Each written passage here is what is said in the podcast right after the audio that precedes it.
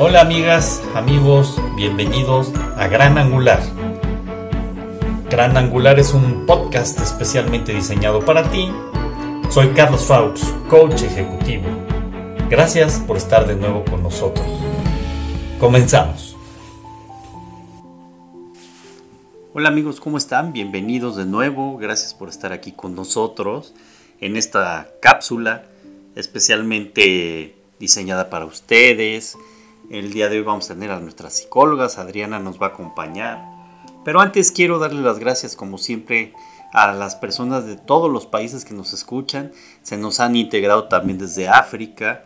Eh, y bueno, de alguna manera es un reto el tratar de llegar a tantos países y tantas personas y complacerles con las distintas temáticas que se van presentando en cada una de las cápsulas.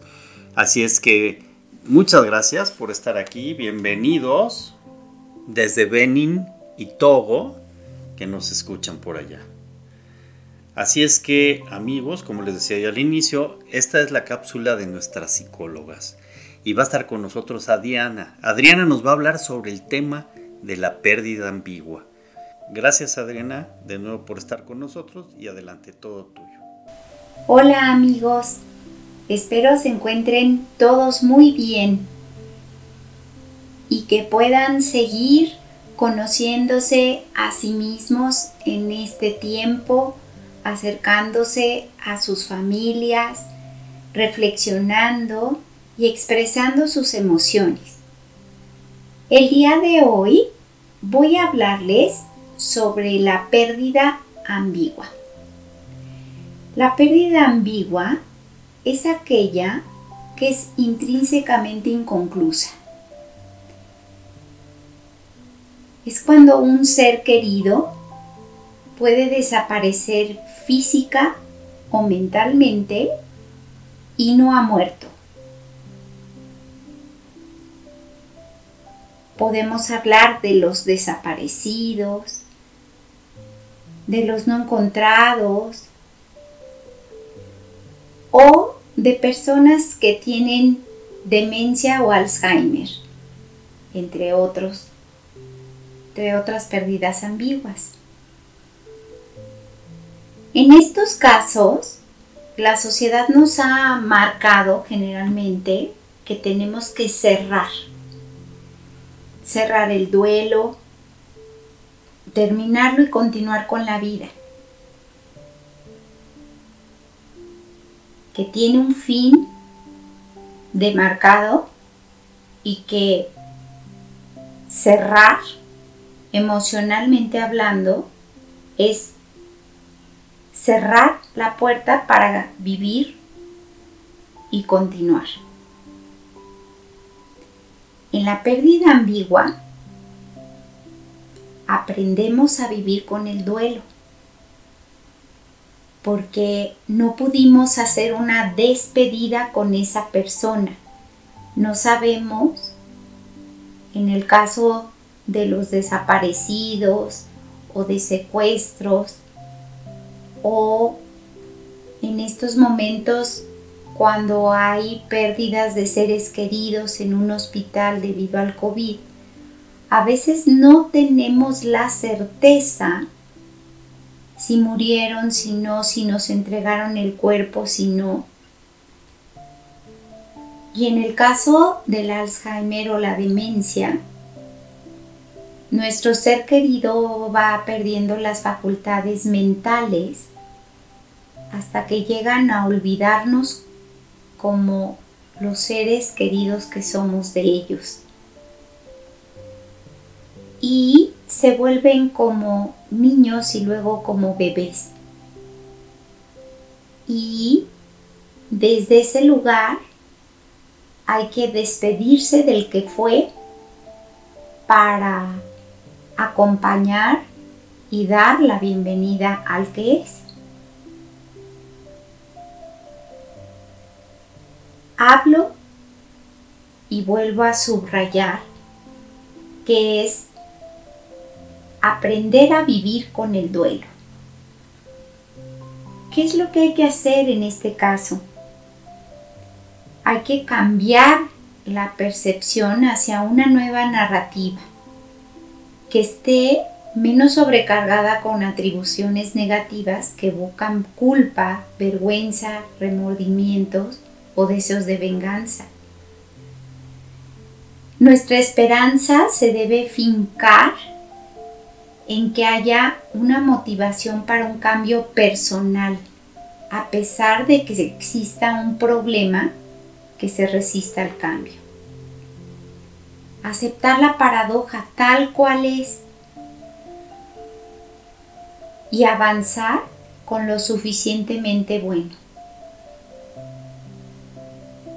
Generalmente, cuando hay un duelo, hay rituales y también en estos momentos nuestros rituales comunes han cambiado. Ya no pueden existir esos funerales donde todos podíamos estar para despedirnos o acompañar a aquellos amigos, amigas, primos, primas, parientes que han perdido a un ser querido muy cercano.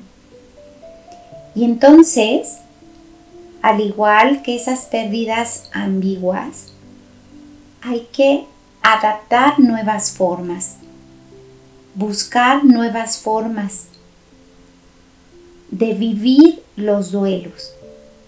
A veces los duelos se cierran y otras veces como los duelos ambiguos no se cierran. Se continúan viviendo y lo que las personas necesitan ante estas circunstancias es el contacto humano. Es que brindemos empatía, compasión y paciencia ante estas pérdidas. A veces no sabemos acompañar en las pérdidas porque no sabemos si abrazar, si hablar, si decir te acompaño, si eh, o no decir nada. Sin embargo, el poder transmitirle a esa persona que está en ese duelo, el aquí estoy para ti, lo que necesites, si necesitas sin platicar, si necesitas eh, expresar, aquí estoy para ti.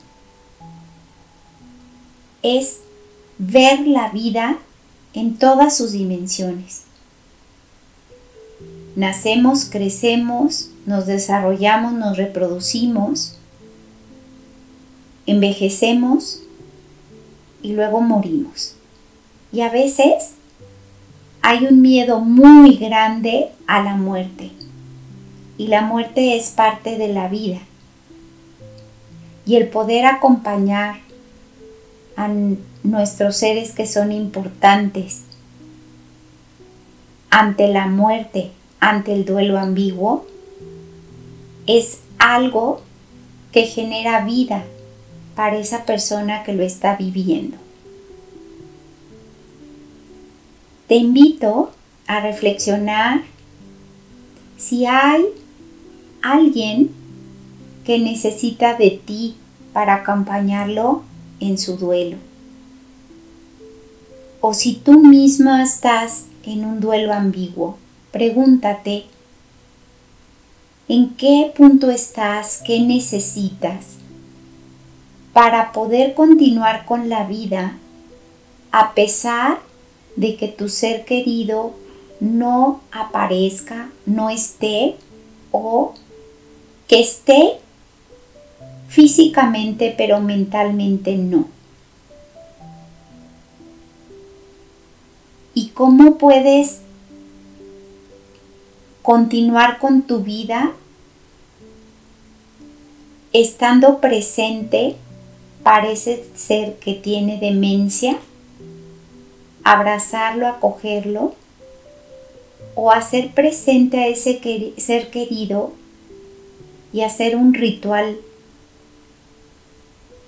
o no hacerlo o pedir lo que necesitas. Y una vez que has hecho la reflexión, te invito a preguntarte, ¿qué aprendo? ¿Qué siento? ¿Qué necesito? Te agradezco mucho que me hayas acompañado, que tengas muy buena semana. Muchas gracias Adriana.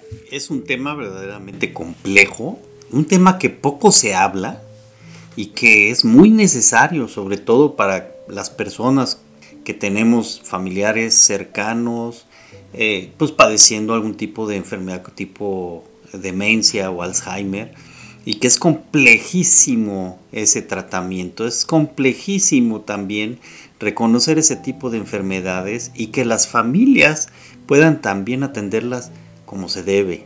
No hay comunicación que facilite la comprensión de este tipo de enfermedades. Así que muchas gracias Adriana, creo que es vital, es muy importante.